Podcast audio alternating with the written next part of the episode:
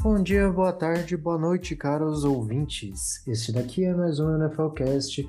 Quem vos fala sou eu, menino Vini. E antes de introduzir o podcast, gostaríamos de pedir desculpas pela nossa recente ausência nessas últimas semanas devido a fatores externos, porém estamos de volta para continuar a debater sobre esta temporada um tanto quanto esquisita e disputada da NFL. E comigo eu trago a ilustríssima presença do senhor Rodrigo Macedo. Olá a todos, é isso aí, vamos gravar e vamos gravar mais quantidades aí. Eu tô sempre aqui, é só você e o Carlinhos aí de bobeira. bobeira, responsabilidades. Mas enfim, sem mais delongas, vamos continuar. É... Estamos na semana 7 já, passou-se bem mais que um terço, né? Quase ali a metade da, da temporada regular.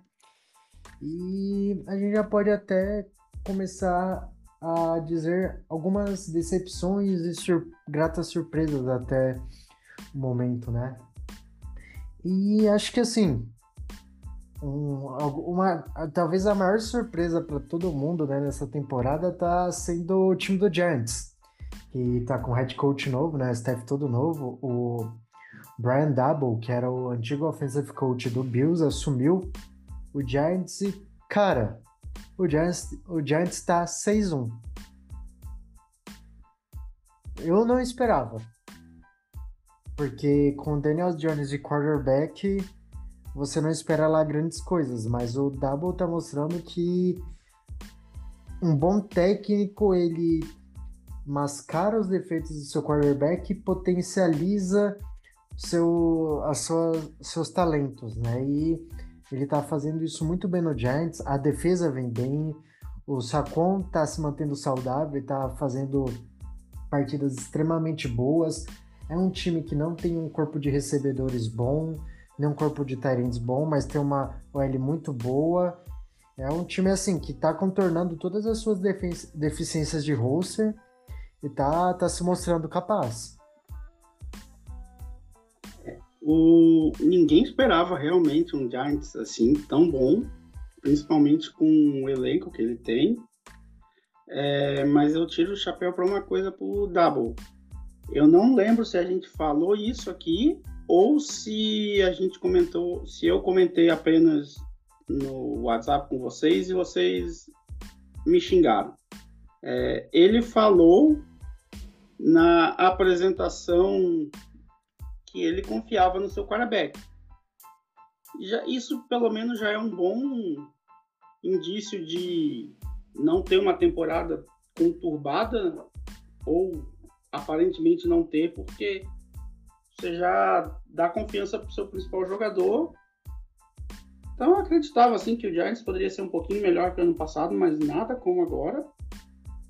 Ainda mais quando o time não estendeu o contrato de quinto ano do, do Daniel Jones.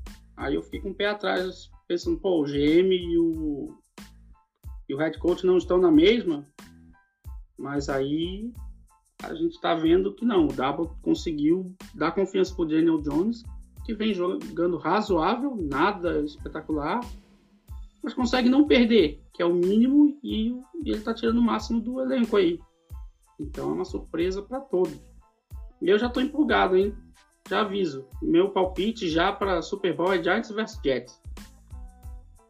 Rapaz, assim, antes de a gente falar do Jets, né, que é uma outra grata surpresa nesta temporada, né? É, vale lembrar que o que teve, né, essa esse questionamento ali na na, nas conferências né, do Double, logo quando ele chegou, porque o, as ações do GM diziam uma coisa e, e o Double ele dizia outra, que ia meio ali na contramão, né? Só que assim, o, o GM de, do Giants, né? Acho que trocou, se eu não me engano, né? Então. Agora é o Joe Schoen, né?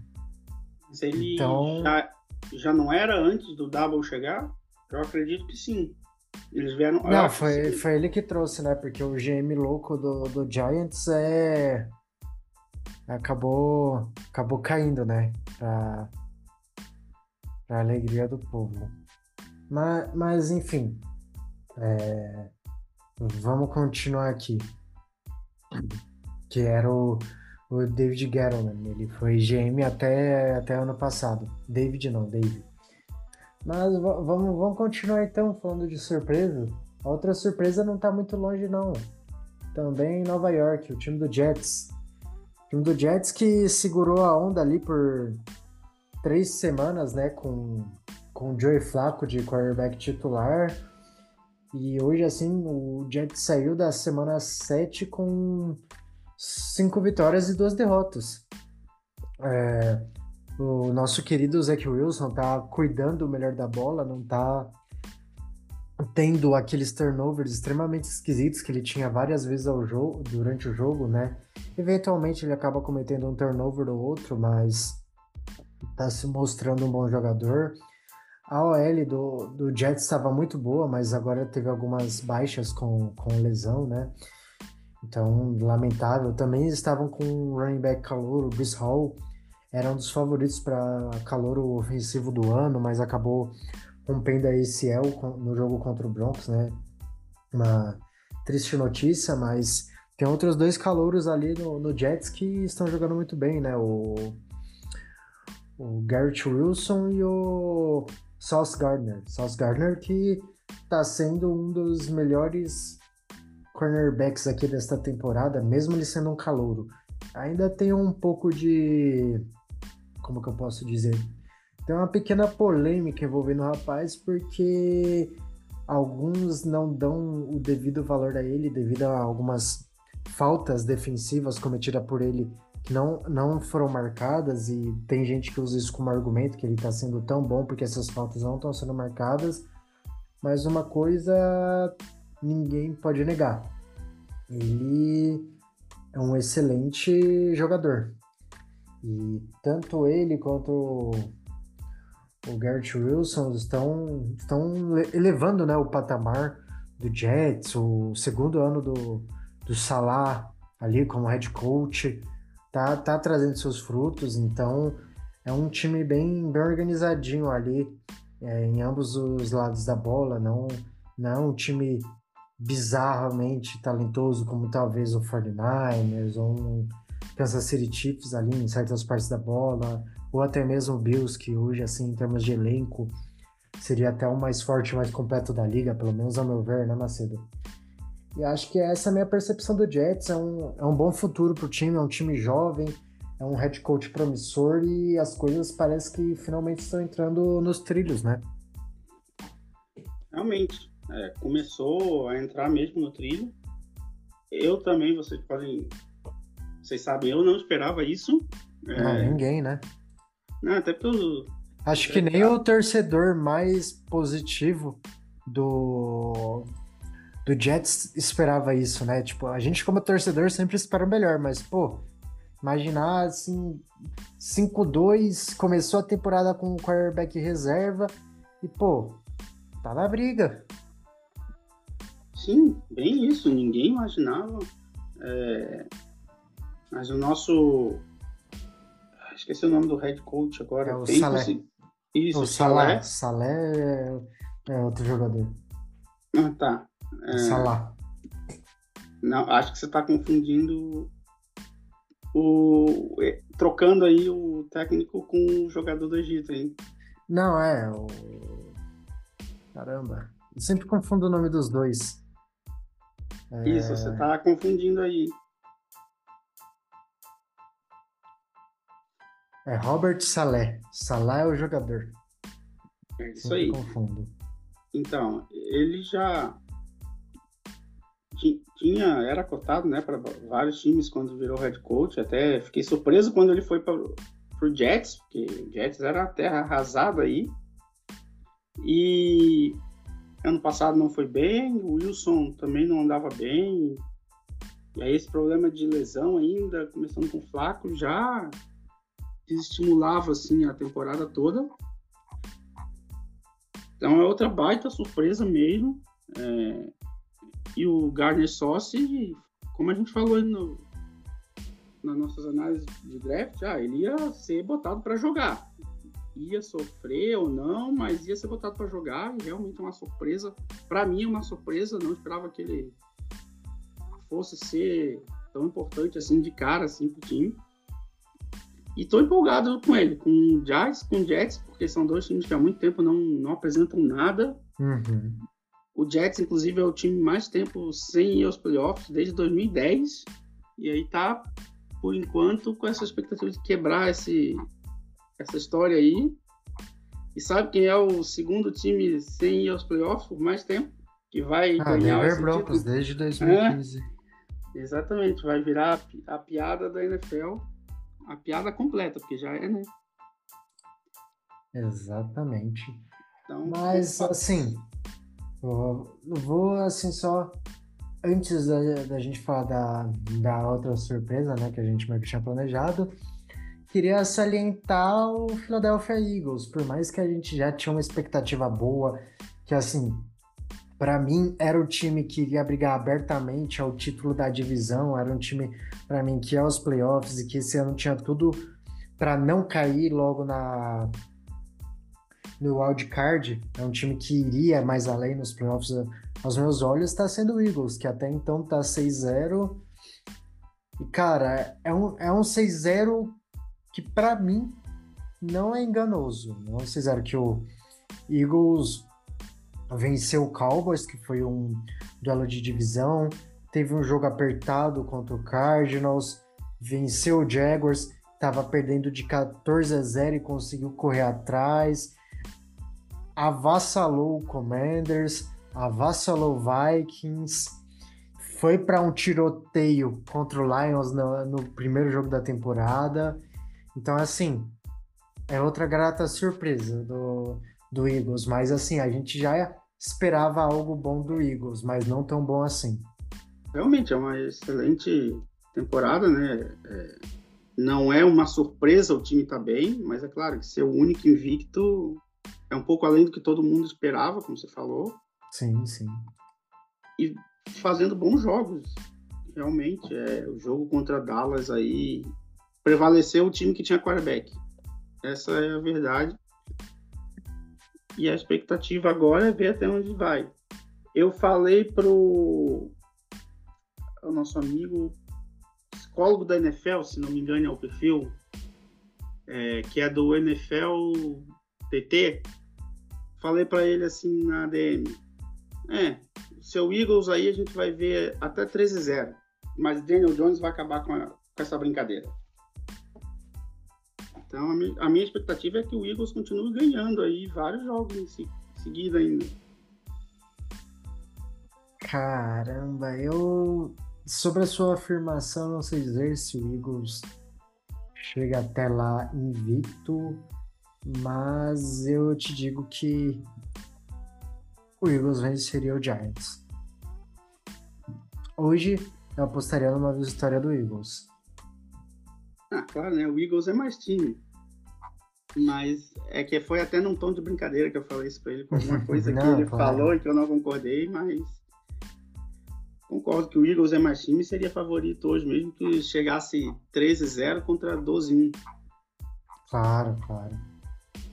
Mas, é... bem, seguindo aqui, vamos encerrar aqui rapidinho. É, nossa última grata surpresa até então na temporada é o time do Vikings. É o time do Vikings que também passou por uma troca de head coach, assim como como Giants. Vikings foi uma troca assim turbulenta para quem acompanhou de perto, para quem não acompanhou de perto não foi tão turbulenta assim, porque o Mike Zimmer ele tava tava sabotando esse time, tava bem nítido o que estava acontecendo, né? Então foi, foi bem complicado. E hoje, né, o Vikings está 5-1. E eu posso te falar, o Vikings só perdeu pro Eagles. É, a divisão ali do Vikings também tá bem fácil. É, eu é... esperava um, um time para brigar pro playoff ali por seed uhum. 7, seed 6. mas já superaram a minha expectativa, estão jogando bem. E, o problema, e a facilidade para eles é que o resto dos adversários aí estão mal. O Lions naquela, né? O ataque vai, mas a defesa entrega. Bears sendo Bears. e o Packers né, mal das pernas aí, que pra caramba. Acho que Rodgers sentindo falta. Cara, então já que você tá falando do, do Packers, vamos começar então, né? O Packers, que é a nossa primeira decepção da temporada. Por favor, continue, Marcelo, sobre, sobre o Packers e o Rodgers que tá mal das pernas.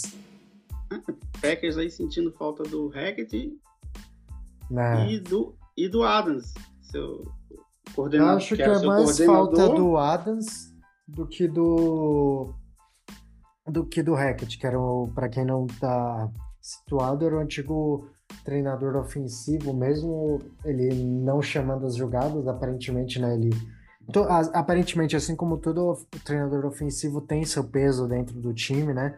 Mesmo ele não chamando as jogadas. Mas o meu ponto, Marcelo, era além do que o Adams produzia, o peso que a presença dele tinha em campo.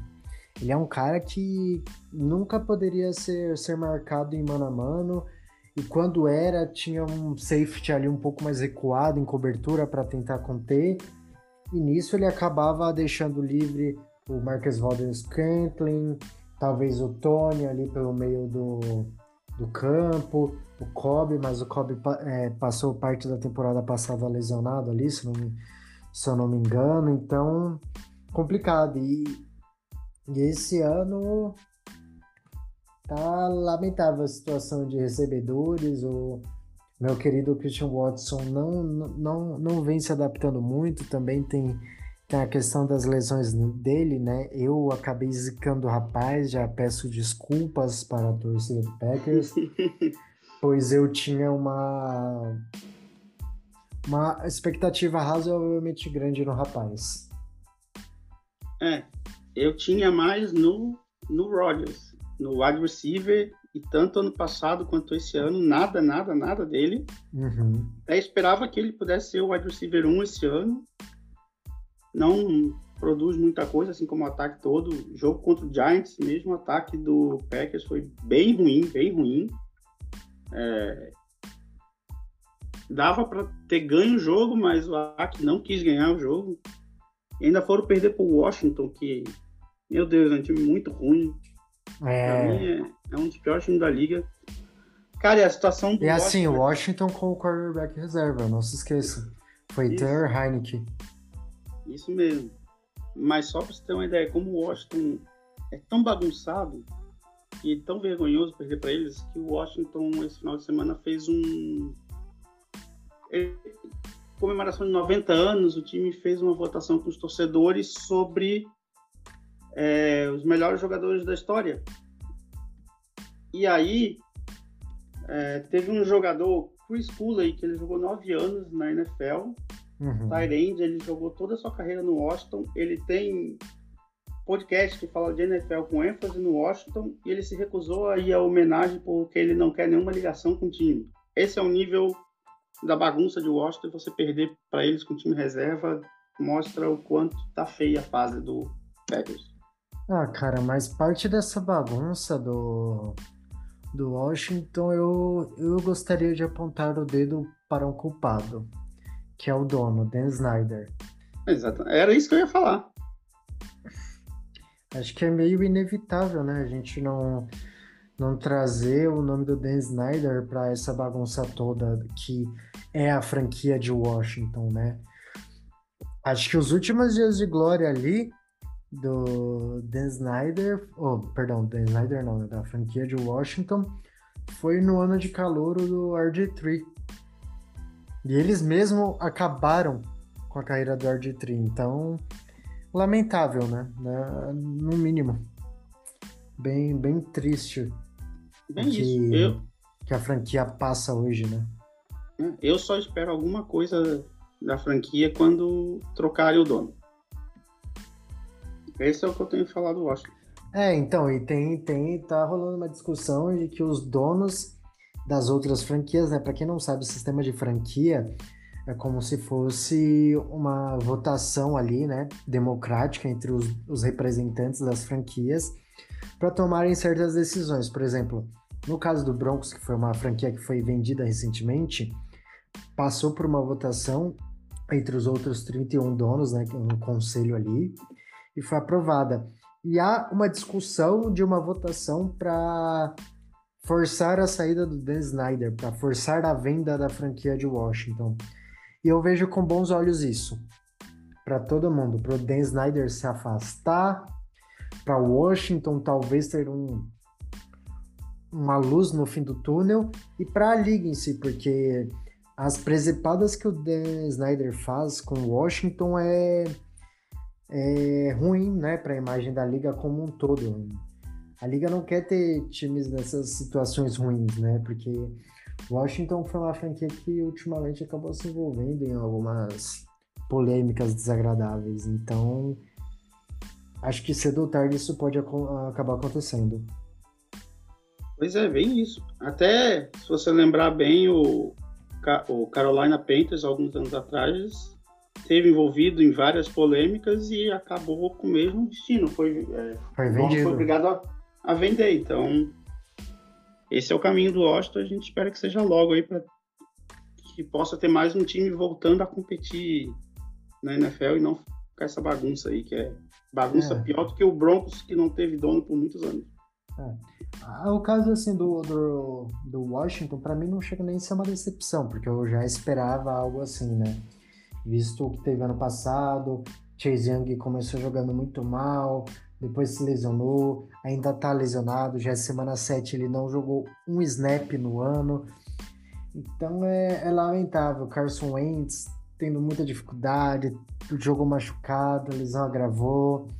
É, o Terry McLaurin não tá não tá recebendo tanta atenção do, do Wentz, parece que ele procura mais o, o calouro, né, o Jahan Dodson, que até umas semanas atrás era quem liderava os calouros em TDs recebidos na temporada até então, mas, mas é complicado, né, é, é, bem triste. E eu acho que a gente já pode emendar e falar da situação triste e falar da situação do Tom Brady, né, Posso só rapidão terminar sobre o Não pode, aqui? não quero, não deixa. Eita, eita. Eita, não, brincadeira. Né? Só uma coisa, você acha que também a divisão do Washington a, a divisão mais difícil da NFL? Cara, sim, a, a no, no, retrospecto geral, a, a divisão ali, eu sempre. A NFC East ela sempre foi uma das divisões mais disputadas. É que na, na, última década teve alguns momentos bem pontuais onde os quatro times estiveram na bosta, mas na última década dois títulos saíram de lá, né? Que foi o Giants em 2000, 2012 e o Eagles em 2017, né? Então, Isso. fora que é, é uma divisão assim que tá sempre brigando. E, por exemplo, se olhar aqui hoje, na semana 7, Pô, tá Eagles 6-0, Giants 6-1, Cowboys 5-2. E o Cowboys tá uma bagunça imensa comandada por Mike McCarthy. Então, é uma divisão que tá sempre brigando, com um ano ou outro brigando por baixo. O pessoal acaba pegando só a amostragem dos anos ruins e esquecendo, né, dos anos bons. Então, assim, quem, quem acompanha um pouquinho mais de tempo deve se lembrar dos bons tempos da NFC East e aparentemente esses bons tempos estão voltando, né? Pois é, né? Esse, esse ano, pelo menos, está sendo mais forte do que os últimos anos bons. É, realmente, é a divisão mais difícil aí esse ano. Os times vão brigar até o fim. Sim. Não duvido ainda se saírem três para os playoffs. Porém, já dando brecha para o próximo assunto que você ia puxar, o legadão uhum. do Super Bowl hoje me falou uma muito boa que ele discorda da gente.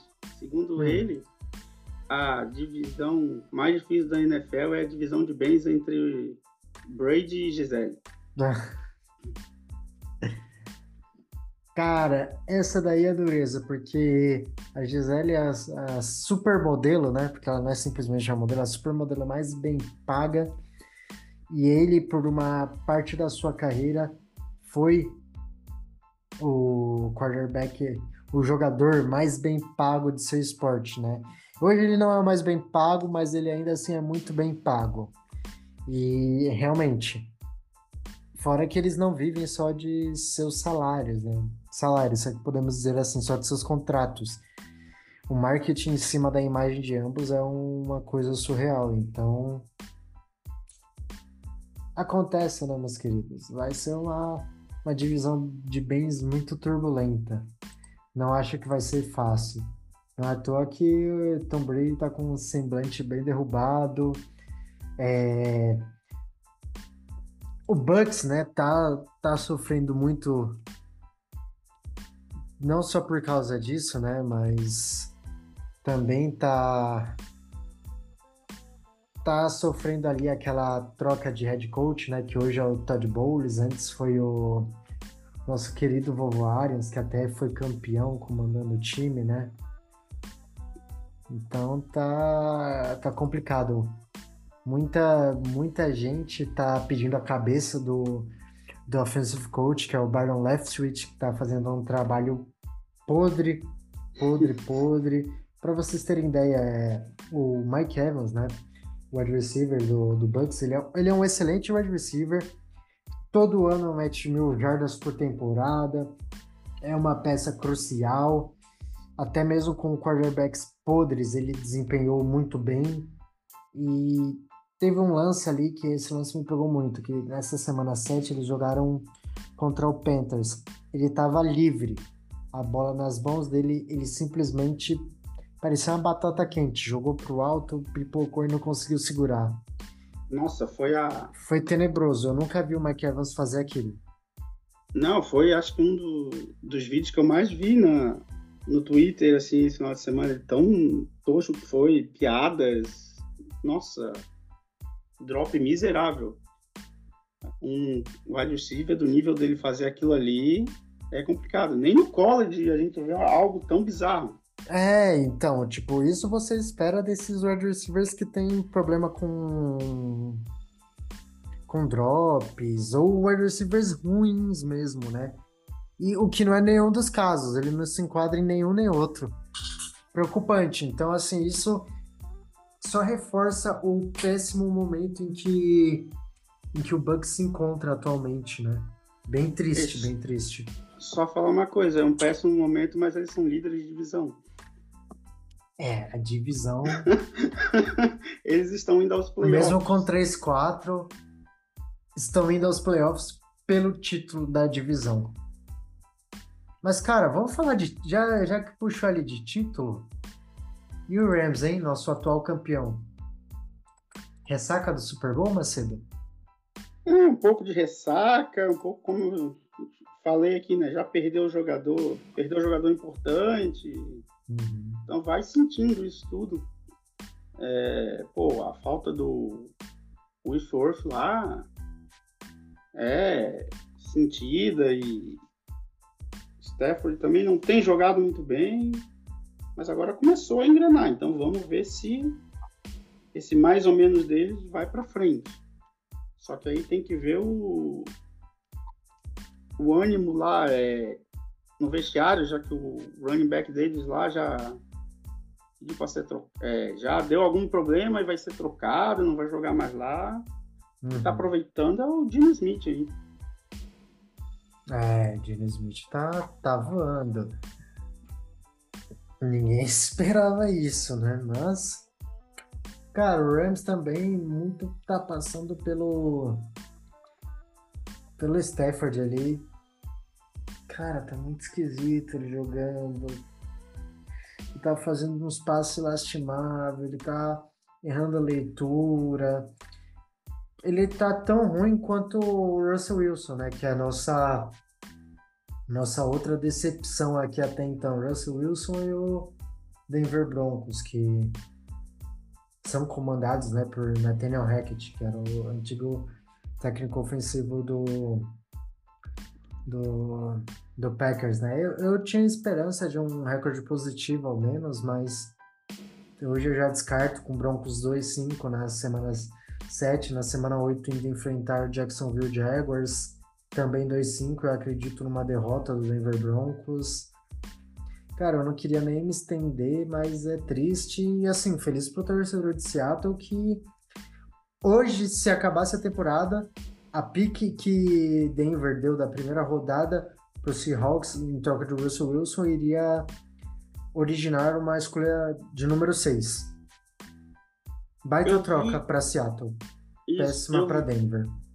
Ah, eu não, não achei agora, mas eu vi uma, um comentário falando que, se não me engano, dos 10, do top 10, é, três times são times que estão muito bem atualmente e que, não muito bem, mas pelo menos estão com é, estão indo aos playoffs teriam escolhas no top 10 do draft por causa das é, é, Filadélfia com a escolha de número 4, que era do Saints, e Seahawks com a escolha de número 6, que era do Broncos.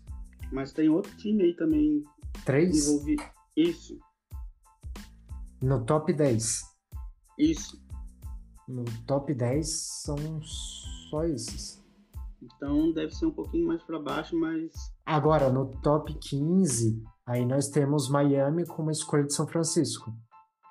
Miami, mesmo 3-4, tem chances de ir a playoffs. Miami Isso tá mesmo. com esse recorde. É, oh, perdão, Miami não está 3-4, Miami está 4-3. Mas sim, dentro do top 15 temos três times.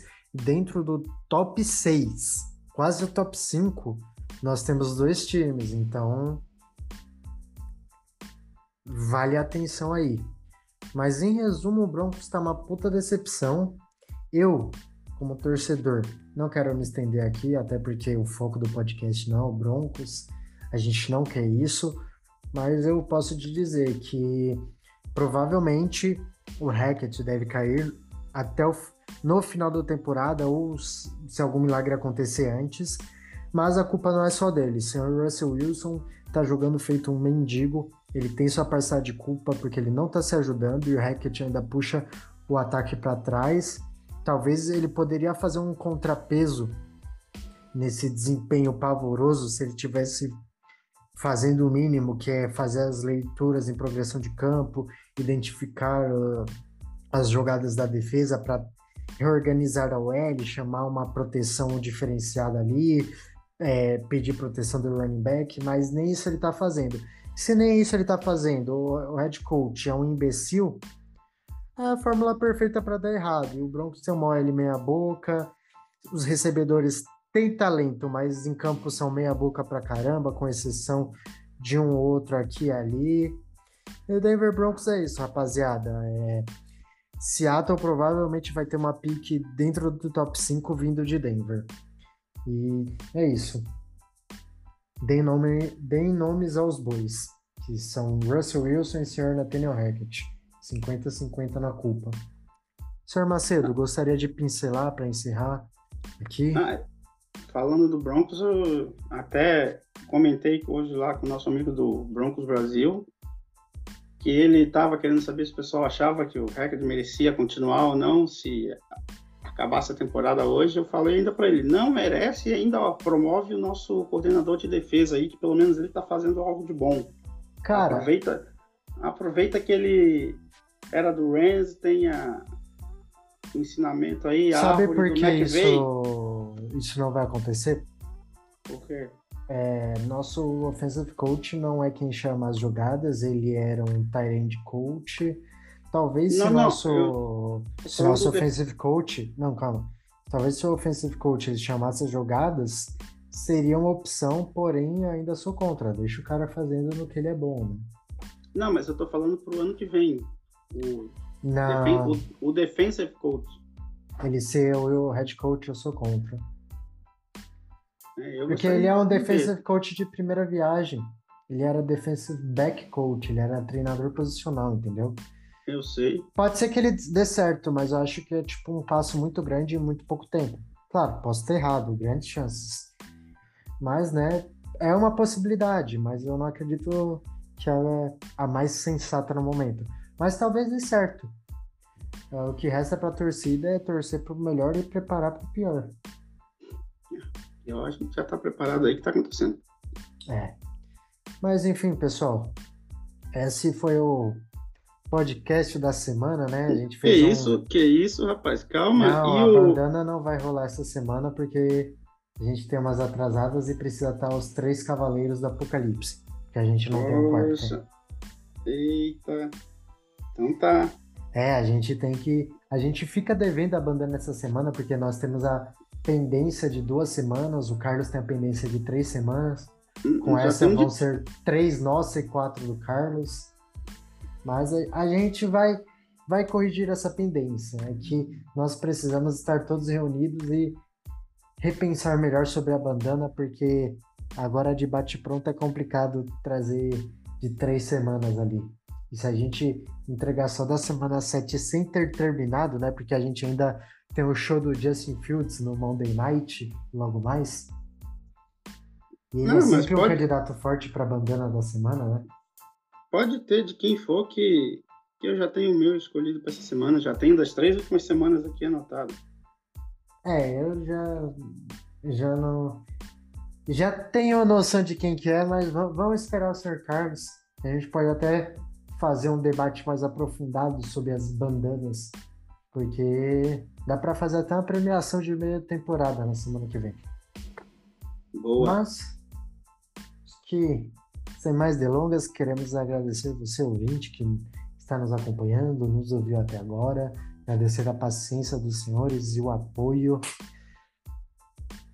Macedo, quer mandar um abraço para titia, para vovó, para algum ouvinte em especial, por favor? Rapaz, mandar então um abraço aí pro nosso amigo Augusto, torcedor do Jets, que esse aí já sofreu bastante com o Jets. É, e ele até falou que não assistiria mais jogo do Jets se o, enquanto o Flaco fosse titular e o Wilson se recuperou na semana seguinte. E agora tá, pelo menos, vibrando aí depois de muito tempo com seu time. E ele sempre fala de NFL comigo, me recomenda bons jogos de videogame. Então, um abraço pro Augusto aí. É isso aí, um abraço pro Augusto e realmente. O torcedor do Jets merece felicidade, porque ser torcedor do Jets não tem sido uma tarefa fácil nos últimos anos, mas é isso, né? Ser, ser torcedor é isso. Infelizmente, você torcer para um time que muitas vezes vai lhe fazer sofrer. Mas, pessoal, aproveita que essa temporada ela tá extremamente disputada, tá cheio de surpresa, ela tá bem imprevisível. É isso aí, pessoal. A temporada tá quase chegando na metade e a gente vai ficando por aí. O NFLcast agradece a audiência de todos e até um próximo capítulo.